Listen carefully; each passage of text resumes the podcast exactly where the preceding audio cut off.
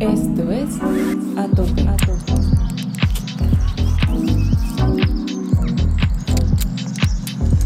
Y la segunda vez que cuando tenía 16 eh, llegamos a la mica. O sea, y, saber que nos esperaba, llegamos a la mica y dijimos, o sea, esto es, esto es increíble. O sea, ver esa, una laguna inmensa porque era la primera vez que yo veía algo como por, como por el estilo. Entonces dijimos, sea, esto, no sé si esto va a ser lo mío, pero me encantó. Y fue un paseo increíble porque me, bueno, me, me robé las ollas de mi madre. Regresamos a la casa con las ollas que lavábamos con tierra y todo lo demás. Y casi me gano un hoyazo de mi madre, ¿no? Pero ese fue el inicio de, o sea, mis inicios de, de primeros pasos en la montaña podía ser. Hasta que me cambié de casa donde vivo ahora, literalmente la mayor parte de mi vida.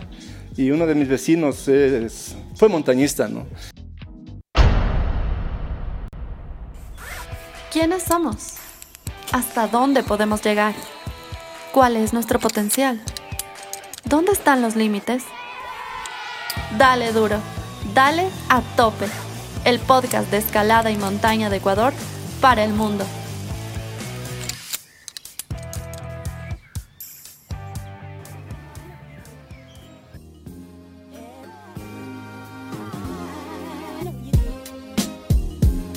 Soy una persona que no me considero guía, me considero, una persona que ayuda a personas a completar sus sueños.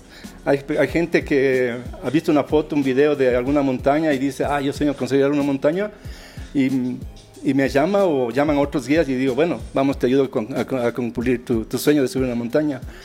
Y sí, ya llevo 33 años haciendo eso y con mucha suerte que me ha ido muy, muy bien, digamos. Él es Jaime Ávila y yo soy Gabriela. En este episodio número 32 vamos a conversar sobre las primeras generaciones de guías de montaña, sus inicios, sus personajes. Vamos a estar escuchando algunas anécdotas de este amigo como guía de alta montaña en Ecuador y en el mundo. Este episodio es diferente a todos, pues estamos grabando desde el Nina Café, un lugar para los amantes del buen café y la escalada. Gracias Juan por la acogida a Tope Podcast.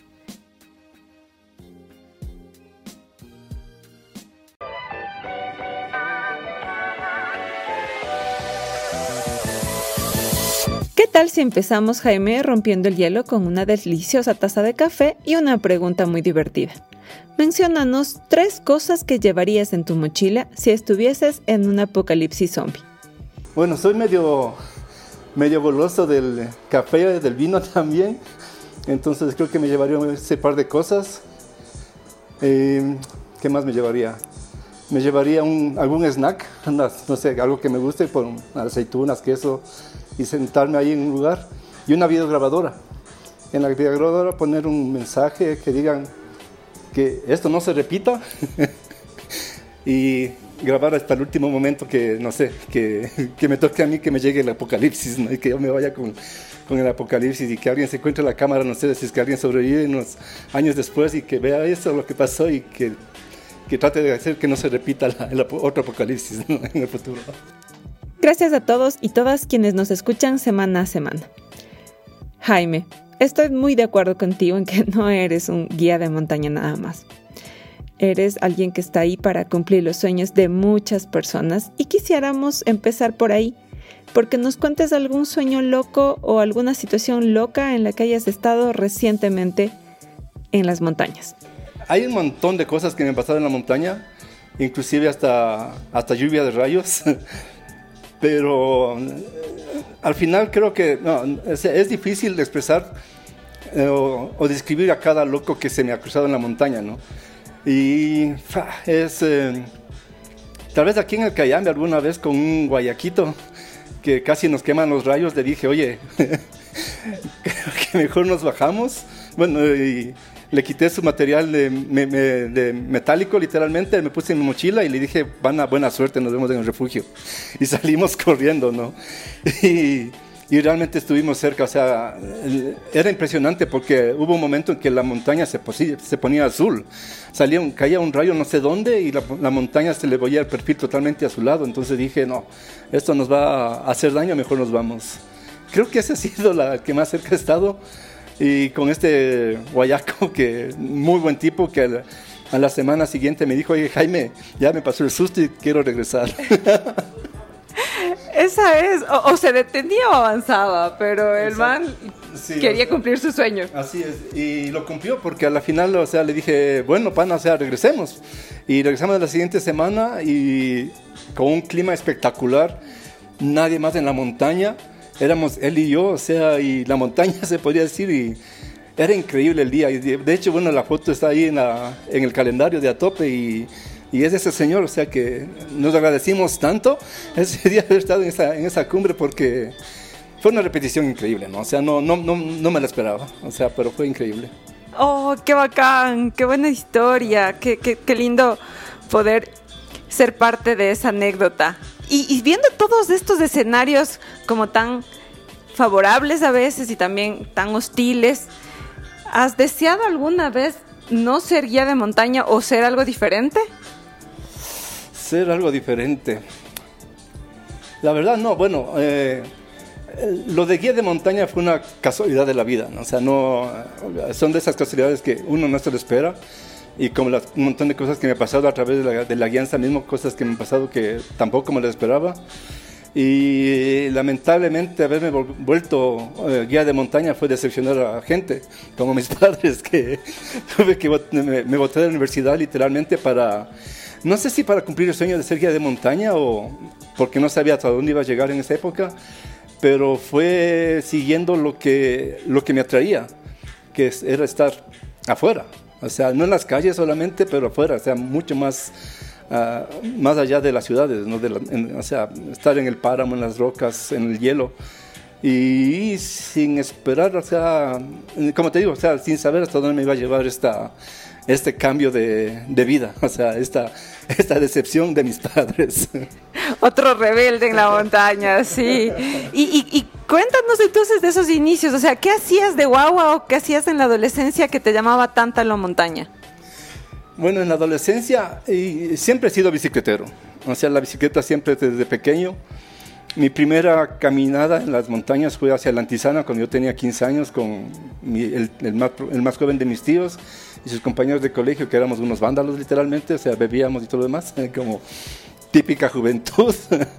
Y mi segunda caminata en las montañas fue igual, o sea, a la, Antisana, porque queríamos llegar a la Mica. La primera vez no llegamos ni nos acercamos, o sea, eran unas mochilas gigantes con una, una carpa militar que tenía un amigo de, ahí, de, mi tío y todo demás, y era, pesaba que nos turnábamos o sea, cada dos horas cargar la, la, mochila. Y la segunda vez que cuando tenía 16, y llegamos a la Mica, o sea, y, sin saber qué nos esperaba, llegamos a la Mica y dijimos, o sea, esto es esto es increíble, o sea, ver esa, una laguna inmensa, porque era la primera vez que yo veía algo como por, como por el estilo, entonces dijimos, o sea, esto, no sé si esto va a ser lo mío, pero me encantó. Y fue un paseo increíble porque me, bueno, me, me robé las ollas de mi madre. Regresamos a la casa con las ollas que lavábamos con tierra y todo lo demás y casi me gano un hoyazo de mi madre, ¿no? Pero ese fue el inicio de, o sea, mis inicios de, primeros pasos en la montaña podía ser. Hasta que me cambié de casa donde vivo ahora, literalmente la mayor parte de mi vida. Y uno de mis vecinos es, fue montañista, ¿no?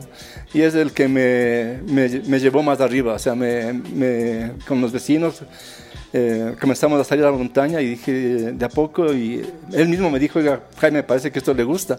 ¿Por qué mejor no se une a un club para que vaya más lejos, ¿no? Y o sea, difícil recordar del año, o sea, tenía que 18 años, tal vez 19, y me llevó al Club El Sadai, donde fue realmente mis inicios en el montañismo.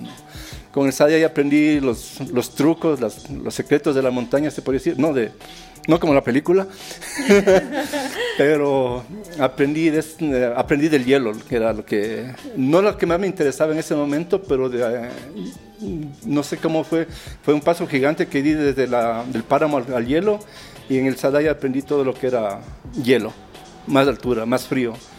Y, y de ahí no paré. O sea, como te digo, me, me de la universidad y gracias a un amigo que, que tenía un, estudio fotográfico por ahí y, algunos gringos vieron una foto del Cotopaxi y le dijeron, ve, yo quiero subir a Cotopaxi. él me llamó de casualidad, me dice, ve, supe, supe que subiste al Cotopaxi, ¿no quieres irte al Cotopaxi? Le digo, bueno, vamos, ¿no? Fui, llegamos con los grupos a la cumbre, regresamos a Quito, a la semana lo fui a visitar, a este amigo del, del estudio, y me dice, ve, toma estos para vos. Y me dio como 70 o 100 dólares, no recuerdo eso, en esa época. Digo, ¿y por qué? Dices que los gringos pagan por subir a la montaña. Digo, ¿en serio?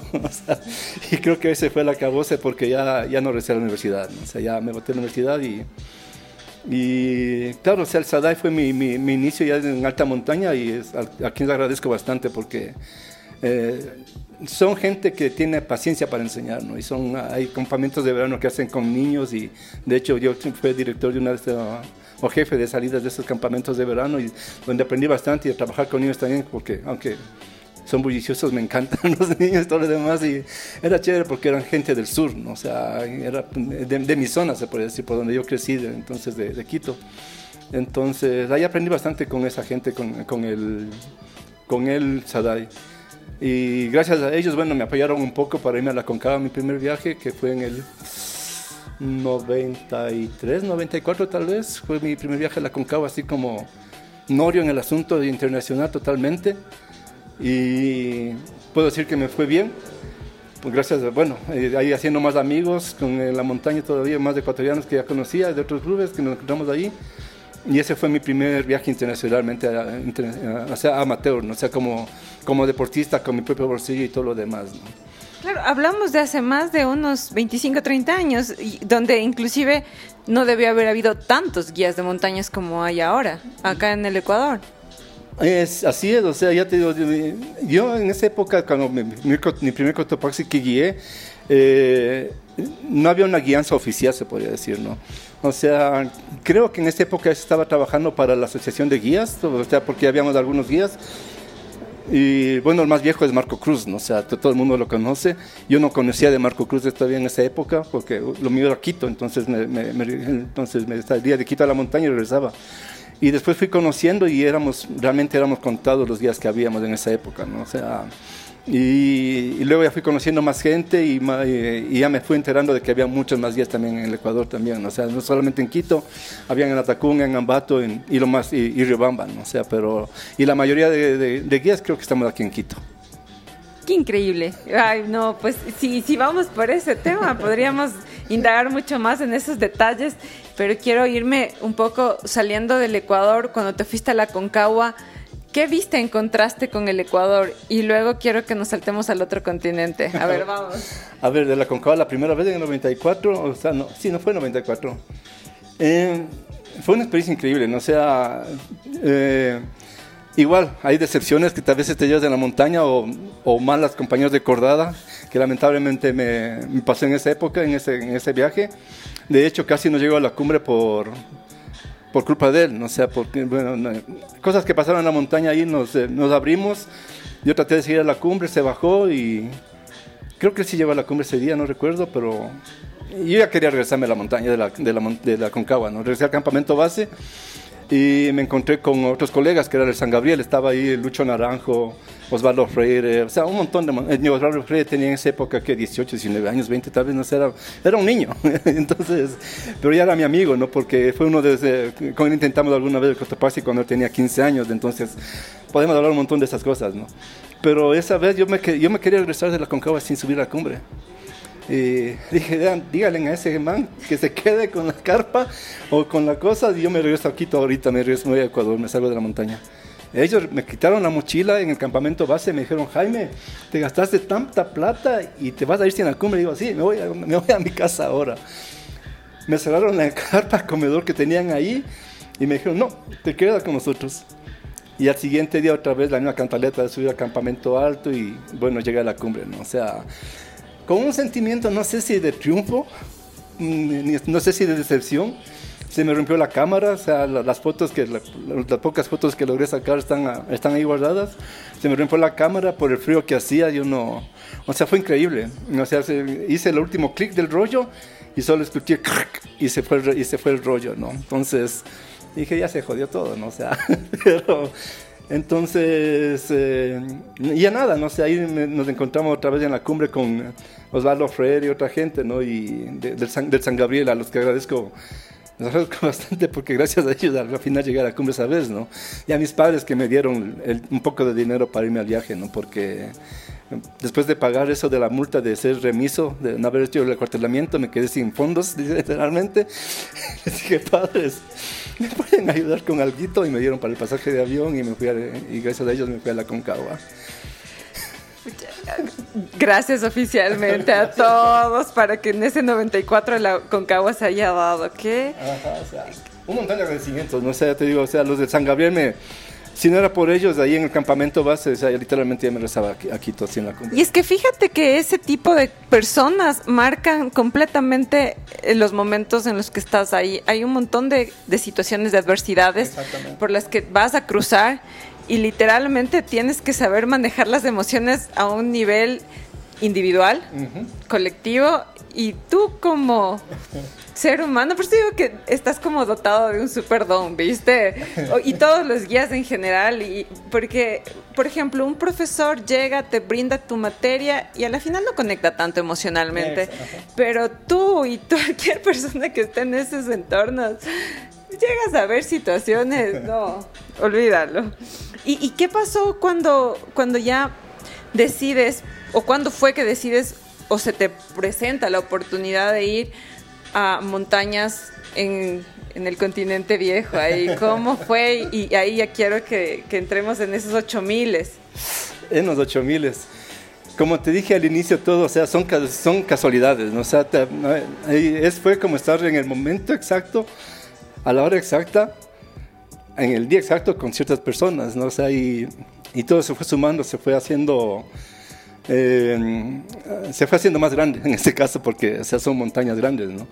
Y eh, bueno, a ver, ¿cuándo sería? Eh, bueno, llegué a conocer a Adrián Ballinger en una expedición, sea, aquí en Ecuador hace creo que unos 22 años por él, tal vez, ¿no? O sea, cuando él trabajaba para otra agencia, me, yo trabajaba aquí en Ecuador, no sé, tranquilamente, porque todavía no, no tenía, no sabía dónde iba a llegar yo en este mundo de la, de la guianza. Y esa, yo me conformaba con Cotopaxi, Cayambe, Chimborazo, Santizana, como tenemos aquí, ¿no?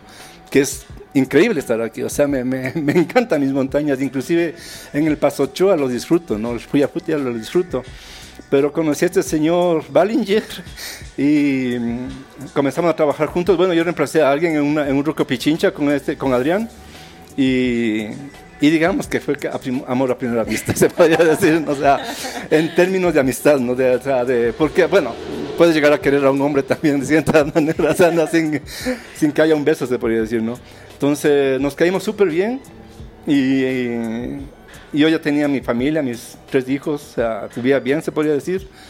Y al año siguiente me la, la, agencia esta de aquí de Quito que me, me, contactó con Adrián, me dijo al siguiente año, oye Jaime, ¿quieres guiar estos grupos con Adrián? ¿Quiere que, que le ayudes en sus grupos?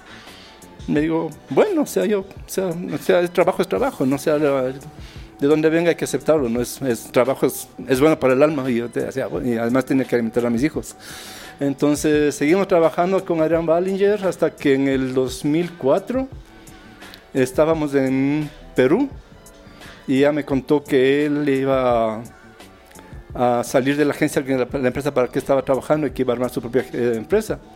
Ah, digo, chévere, ¿no? O sea, pero antes me dice, ve, voy a hacer este viaje a Nepal y es de dos, es, de dos meses y quiero que vengas. Le digo, a ver, ¿cómo? O sea, yo no conozco. Dice, no es necesario conocer, vas a aprender y, y, te vamos a pagar tanto. Le digo, ve, o sea, la plata no me interesa tanto. O sea, o sea claro que tengo que dar comer a mis hijos, ¿no? Pero conocer también me interesa.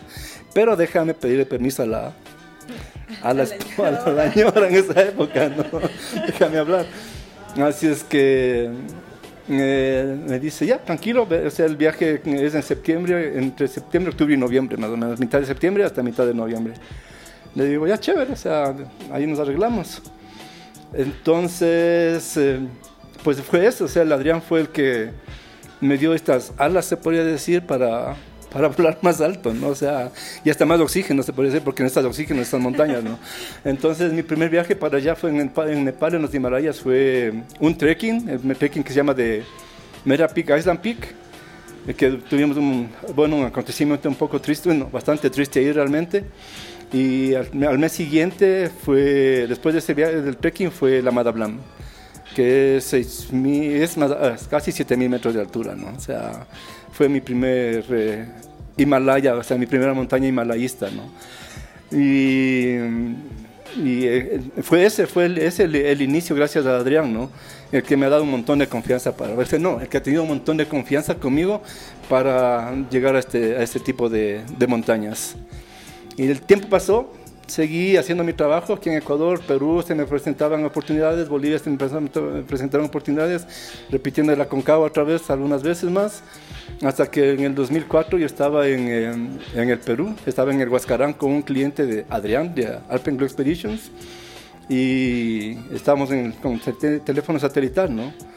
Y, y leo un mensaje que me había dejado Adrián, me dice, Jaime, apenas llegues a Ecuador, haz lo que tengas que hacer porque estás viniendo al Manaslu en septiembre. Y esto era julio. Le digo, es que le llamo por teléfono, a ver jefe, dibújalo bien el asunto porque ¿qué tengo que hacer? Sabes que me, me, cuenta, ¿no? Sabes que hay un montón de gente para el Manaslu en este grupo y necesitamos un guía extra para, para el Manaslu. Le digo, ¿y en serio crees que vaya? O sea, no tengo experiencia. Pana es igual que las otras montañas, vas a, solo tienes que seguir y vas a aprender más. Le digo, bueno, entonces si te vamos a pagar tanto, le digo, ve, ahorita no me hables de dinero, déjame bajar de aquí de la montaña esta, terminar este trabajo y, y cuando estés ya como listo para, para, para, irme al avión, a subir a un avión, ahí hablamos de plata, no sé, pero muchas gracias por la oportunidad. Y Manaslu fue mi primer 8000, mi primer 8000, o sea, fue increíble, o sea, fue increíble. Ay, descríbelo, ¿con qué te encuentras allá? ¿Con qué me encuentro allá? Bueno, mi, en lo conocí en el, en el eh, eh, antes, ¿no? En el, en el 2004. Esto del, del Manaslu fue en el 2011. Entonces, Katmandú, o sea, eh, en el 2004 me impresionó. O sea, me, me, enamoré de la ciudad. Es un Santo Domingo increíblemente grande, se podría decir. Súper caótico, pero la gente es como que lo más relax que puedes encontrar. ¿no? O sea, no. Y lo, mismo me encontré en el 2011, ¿no? o sea, el mismo Katmandú de siempre. O sea, con sus mismos problemas, sus, o sea, sus mismas cosas, pero me encantó, me encanta Katmandú. Y luego la, la experiencia de mi primer helicóptero ahí fue increíble. O sea, subirte en esas cosas que, o sea, no entiendo la mecánica de estos juguetes, pero desde el aeropuerto de Katmandú nos llevaron hasta, hasta un pueblito que se llama Samagaón, ahí en, eh, en el Manaslu. Fue un vuelo con una pared intermedia para que llenen el tanque otra vez. Fue una, es, es, una logística. De película. O sea, yo, yo no sabía que estaba, que estaba bien ese rato. O sea, solo dije, bueno, siguiendo, como dicen los gringos, siguiendo el flow, ¿no? Siguiendo el flujo de la corriente que me lleve hasta la montaña, ¿no? Llegamos hasta Magaón y fue increíble, o sea, es, eh, es como un paraíso perdido, es como, es como una jungla que se podría decir del parque jurásico perdido sin los, sin los dinosaurios, ¿no? o sea, un verde increíble, una, o sea, y la gente muy, muy amable, súper sonriente, que aunque no te entienden lo que les dices, o sea, y, tampoco les entendía lo que decían, pero con la sonrisa que te dibujaban era que, como que te decían todo, ¿no? o sea, eh, y de ahí la experiencia del grupo eran como 24 clientes, de los cuales 12 creo que eran ex militares que habían sido lastimados en alguna guerra. Conocí a un tipo que, Carl, es un, un inglés increíble que, que, tuvo una historia increíble también ahí en, una, en un tanque, o sea, eh, no, no, unas historias increíbles, ¿no? Y los otros 12 clientes eran, eran civiles, o sea, gente que, que le gustaba la montaña y querían subir un 8000, ¿no? o sea, entonces para algunos, para todos ellos, creo la mayoría eran su primer 8000. Y conocí un ruso increíble, una, una letona, o letonia, una, una pareja de letonia increíble, pero de los militares, ya te digo, este car me impresionó bastante, que tenía como 75, 70, 75% de su cuerpo quemado. Quemadura, o sea, y era un maratonista increíble, súper fuerte el tipo, ¿no? Muy, muy increíble. Y, y, conocí a uno de los, o sea, al iniciador de las expediciones comerciales, se podría decir ahí en, en los Himalayas, Russell Bryce, el dueño de la agencia de esta, se, se, llama Himalayan Experience, que gracias a la confianza que él tenía al Adrián, confió en que yo podía hacer el trabajo para el 8000 también ese, ¿no? Entonces me, me, llevaron y, o sea, fue una, o sea, es una suma de coincidencias y una suma de, de, de, cositas que se van alineando para que las cosas, digamos, salgan perfectas para uno, ¿no? Y de ahí que de uno depende que el resto sea perfecto también, ¿no? Sabes que en la vida todos los eventos que ya es, que van a suceder en tu vida están marcados y tienen que pasar cuando tienen que pasar ni más ni menos, ni antes ni después. Y en realidad eso es lo que es lo que es. por eso es que el presente es tan importante que lo vivamos. Así es. O sea, y es o sea, yo soy una de las personas que tal vez no se ha preocupado mucho del futuro. O sea, a veces me despierto con, bueno, veamos qué pasa hoy día y, y vivo mañana, ¿no? Y la mayor parte de mi vida ha sido así. Y como te digo, o sea, han sido la suma de coincidencias que se, y conocer la persona perfecta, ¿no? O sea, que, que te ponga en un camino, en el inicio de un camino, y para eso fue Adrián Ballinger, en al menos en los Himalayas, ¿no? O sea, fue el que me inició en este camino de los Himalayas.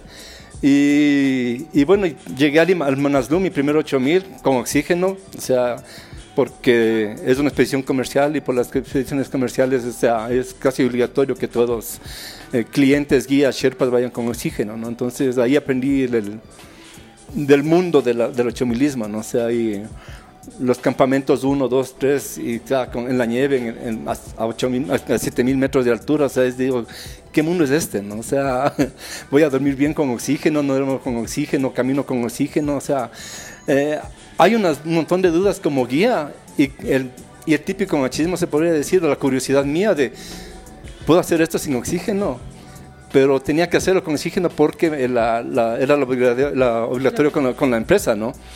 Y, y, había, pero había momentos en que tenía la libertad de sacarme el oxígeno y probar mi cuerpo, ¿no? Para, para ver qué tal me va, pero todavía no estábamos a 8000 metros, ¿no? Pero fue una experiencia increíble, una, o sea, un aprendizaje de, o sea, aprend, o sea, todo lo que conozco ahora del montañismo de los Himalayas, creo que lo aprendí ahí en el Manaslu, o sea, que es poco, porque ahí o sea, son, el Himalayas es inmenso también, ¿no? hace un montón de cosas para hacerlo. ¿no? el Amadablan quedó ahí bajito, a menos de 7000 metros, y llegar a 8000 después, o sea, en el 2011 fue fue increíble. O sea, estar en la cumbre, haber sido el primero, estar en ese día al menos en la cumbre. Lamentablemente no, mi foto de cumbre, felizmente, digamos, no sé, porque no sé cómo lucía. Esta vez con la máscara de oxígeno y todo lo demás y un traje de astronáutico, o sea, de, de plumas que te tapa todo y ese... no, no, no, no hay palabras para decir cómo se, se, siente uno ahí arriba, ¿no? Y el agradecimiento de la gente después con los que subiste a la cumbre, ¿no? O sea, la fiesta, o sea, bajar todos seguros, llegar todos seguros al campamento base, una fiesta que, que, se fue de largo, se podría decir, por un par de días ahí en el campamento base y después de regreso a Kathmandu más fiestas a celebrar, ¿no? Y, y, otra cosa que en esa expedición, o sea, mientras terminábamos de hacer con la, eh, desempacábamos, deshacíamos del campamento con el Russell Rice y mi amigo este, Jan Ballinger, y le digo, le dije al, al, al le digo, oye, y bueno, ¿qué piensas de mi trabajo? Me dice, ¿cuál trabajo? Si no te he visto hacer nada. o sea, y con mi típica salquiteña le digo, y no es mi culpa que pases todo el tiempo guardado en tu carpa, ¿no? Para que no veas como trabajo. Entonces sonrió y me dijo, oye, si hay suficiente gente, te vas a dar desde el próximo año. Y claro, el Manaslu fue mi entrada a los, a los 8000 y el 2012 fui al, al Everest así con Russell Rice otra vez por el lado sur. Lamentablemente sin cumbre, pero igual, otra, otra escuela, ¿no? Es una escuela de 3.000 gente, se podría decir ahí, porque eso es más o menos lo que hay en el campamento base, ¿no? Sherpas, porteadores, eh, clientes, cocineros, es, es, es, es, un ciclo gigante. Producción. no tienes idea, o sea, y, y este Russell Rice armarse un, un equipo de perdón, de 24 gentes, clientes y después creo que éramos como 10 guías y, y los Sherpas y todo demás. O sea, no, tienen, no sé cómo tienen cabeza para hacer semejante cosa, ¿no? Es increíble, o sea, es, es, una escuela totalmente diferente de lo que organizar una expedición en Perú o en el Aconcagua aquí mismo en Ecuador, que aquí es facilísimo, ¿no? Porque te subes a un carro, te vas a taxi, bajas con la cumbre o sin la cumbre y te vas a un hotel a descansar, pero allá estás, eh, es casi dos meses metido en la montaña y que que tienes que aguantar, o sea, tienes que hacer terapia con los clientes de vez en cuando, como decías, un todólogo. Dos meses, perdóname, pero eso ya es un nivel de relacionamiento mucho más intenso. Y más o menos, ¿cuánto presupuesto necesitas para hacer una expedición de ese tipo? Y bueno, la verdad yo no pregunté cuánto pagó cada cliente, ¿no? Pero felizmente... Aprox, aprox. Para los aficionados que quieren lanzarse a un 8000, ponte que hay ahí atrás de estos escuchapots actualmente motivado por irse o tú les, les hayas motivado. Eh, bueno, a ver, eh, lo que sé de un cliente para una compañía tipo Hymex, Himalaya Experience de Russell Rice, creo que paga entre 45 y 55 mil dólares.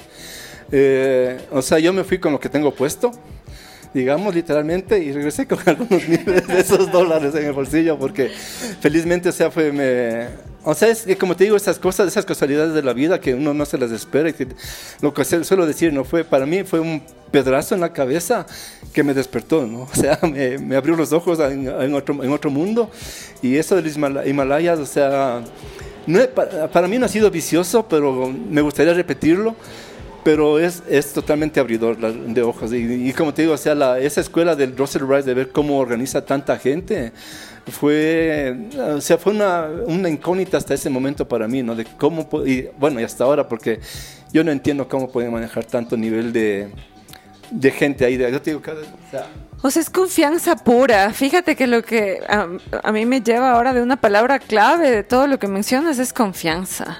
Y mira que hacia allá justo el episodio del topo, del Esteban, del topo Mena, hablábamos de ello y él te mencionó y yo creo que tú eres un icono de la voz ecuatoriana y, de, y, del montañismo ecuatoriano, porque creo que vos también has entregado mucho de lo que a ti te han dado en la vida, ¿no? Y es como un poco de esta confianza. Al topo trascendiste con él, o sea, sí o no. Y, y por ahí también imagino que hay otros eh, actores, obviamente de la misma leva del topo que están en las mismas, con gratitud absoluta para ustedes. A ver, somos, eh, digamos que hasta ahora en la guianza ecuatoriana somos como tres o cuatro generaciones, ¿no? Yo soy de la, de la primera generación. Y, y verla, el, bueno, no el nivel de confianza, sino solamente de la primera generación a la que hay ahora, es increíble. Los de ahora son unos superdotados. O sea, yo no sé de dónde sacan tanta cabeza para hacer todas las cosas que hacen. O sea, hay, hay, en la guianza ahora, últimamente he llegado a definir que hay dos tipos de guías. O sea, los de los alpinos y los no alpinos. O sea, los que hacen, hacemos travesía de glaciar, ¿no? Pero ver estos guías alpinos tipo Topo Mena, es, increíble las cosas que hacen con clientes, ¿no? Y encontrarse un cliente para ese tipo de, de cosas es, es un lujo. O sea, es porque es otro trabajo. O sea, no, o sea yo no digo que la clientela que yo manejo normalmente de, de, glaciares eh, no, eh, o sea, son más bajos de nivel o algo por el estilo. Pero, o sea, mi confianza que yo tengo para hacer con esta gente también es, es grande, ¿no? Y, y, que, y, que, los clientes tengan confianza en el guía es... Eh, no es fácil, ¿no? Hacerle que, no es fácil que, que, que, un cliente se gane la confianza hasta que realmente te ve en lo, que has hecho. Así no llegas a la cumbre. Si le bajas seguro de la montaña, ahí es cuando realmente se gana la confianza, ¿no? Claro que lo primordial de la cumbre es, el, es el, la, la cerecita en el pastel, la cumbre, ¿no es cierto? Pero para mí, o sea, al final del día, mi cereza en el pastel es la confianza que el cliente llegue a tener después de hacer, de la, hacer la montaña, ¿no? o sea, de subir la montaña, o sea, sin, con o sin cumbre, pero que, que haya ese agradecimiento mutuo y esa confianza mutua, esa es la cerecita en el pastel para mí. Y um, un poco para ir cerrando, Jaime, porque me puedo quedar contigo 50 mil horas, pero ¿qué, ¿qué le recomendarías a alguien que quiere ser guía hoy en día. Viste que también están las chicas muy activas también en la montaña y eso también es muy, muy importante. Y nada, ¿cómo, ¿qué mensaje les dejarías a los que quieren ser guías y a los que también todavía no se han volcado del lado del cliente a hacer una experiencia de este tipo? A ver, chuta, es, es, tan lindo ver mujeres ahora en la montaña. Hace justo recién en el, en el muro me encontré con una gringuita que se, no me acuerdo su nombre, Aubrey o bueno, le, que algún día le vi en el Cotopaxi con en una colada de tres mujeres. Dije, qué lindo, o sea, es, increíble, o sea, haber tenido una presidente de la, de la asociación, la Juliana García, que es una super guía, eh, es eh, eh, para Ecuador, o sea, para mí personalmente fue, fue lindísimo verle a una mujer presidente de la asociación porque ya sabes cómo somos en Latinoamérica y todo demás que la, pero en eso Ecuador está adelante, ¿no? Haber, tener, haber tenido una mujer presidente y, y, a los, y a la gente que quiere hacerse guía, que se eduque, o sea, que toma, toma tiempo, paciencia, educarse, pero es la única manera de ser realmente ser un guía seguro.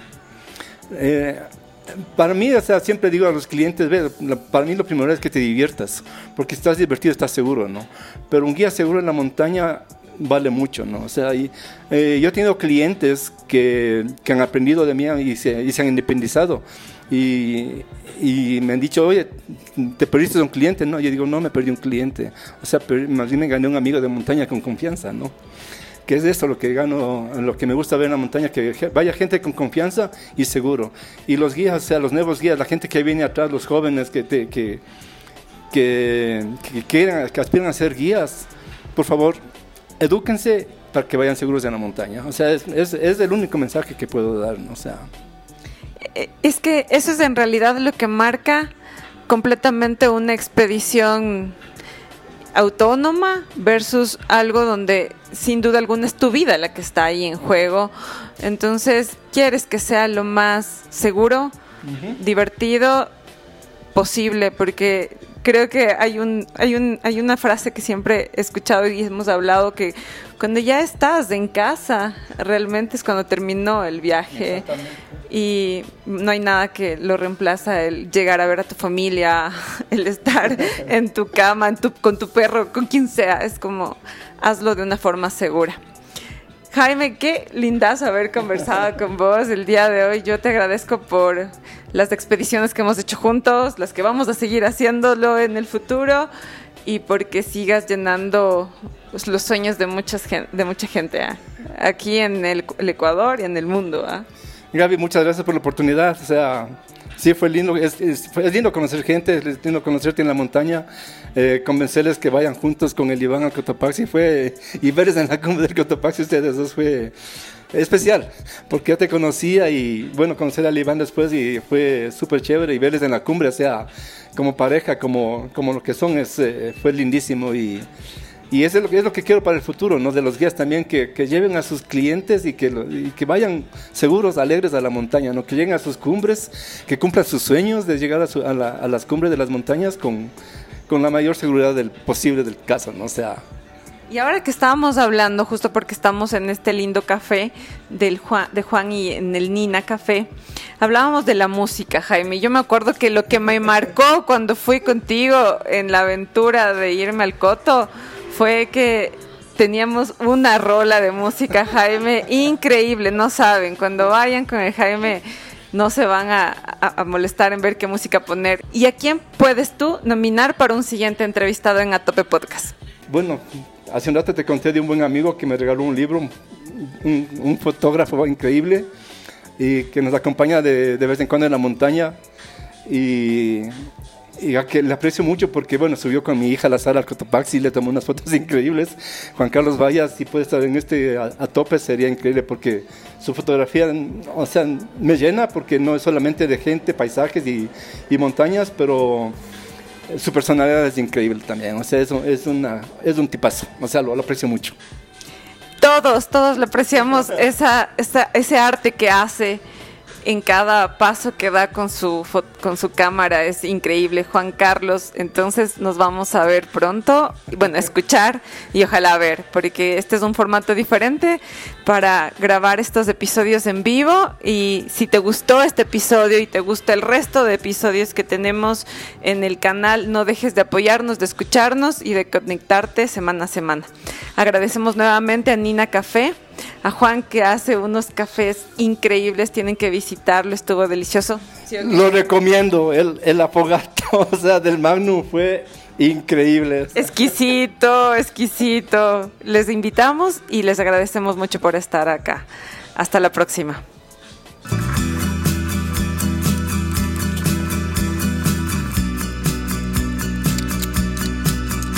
Queremos agradecer a todos y todos quienes hacen posible a tope.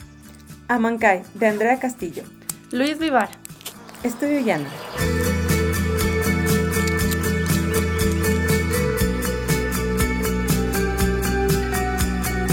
Hay, hay una que, que, me encanta y que una buena amiga me la dedicó de hecho en mi cumpleaños, se llama, se llama The Trip. Te voy a dejar ahí con la duda de la banda para que lo busques. Yeah.